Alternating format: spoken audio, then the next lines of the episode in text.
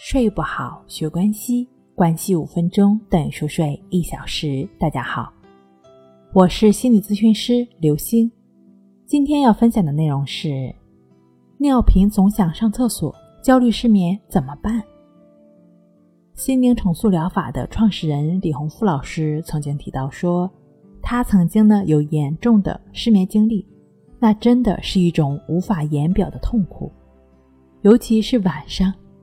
当他要准备睡觉的时候，总感觉呢有尿憋着，去解手呢却没有多少。这种状况曾是影响他睡眠的一个很大因素。一次又一次想上厕所，可如果控制不去的话，那种憋尿的感觉简直让自己无法入睡。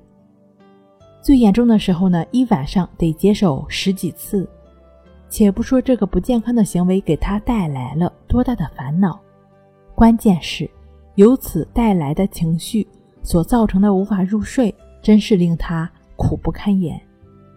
虽然到医院看过很多次，也吃过不少治疗尿频的药，但却没有效果。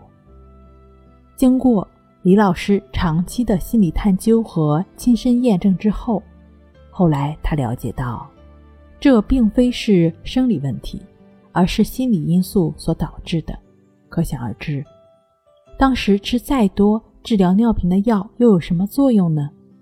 有过类似经历的朋友会有同感。尿频的情况呢，在白天会好很多，只是晚上睡觉时表现的频繁。很显然，这就是我们心理差异的变化。而这其中最主要的一个方面，就是我们对睡眠的关注。要知道，这种尿急的感觉更多是心理性的。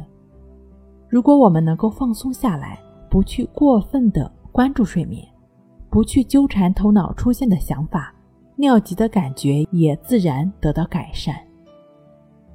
如果在睡觉过程中反复出现尿急的感觉，你要觉知到，这只是一种焦虑的表现，而你要做的不再是纵容这种反复解手的行为，不去纠缠头脑出现的任何想法。简而言之。不把这种尿急的感受与睡眠状况做某种关联，保持平等心，专注在当下的呼吸上。当你能够持续的这样去做，我们相信，假以时日，尿频的情况自然会得到改善的。睡不好学关系，关系五分钟等于熟睡一小时。好了，今天跟您分享到这儿，那我们下期再见。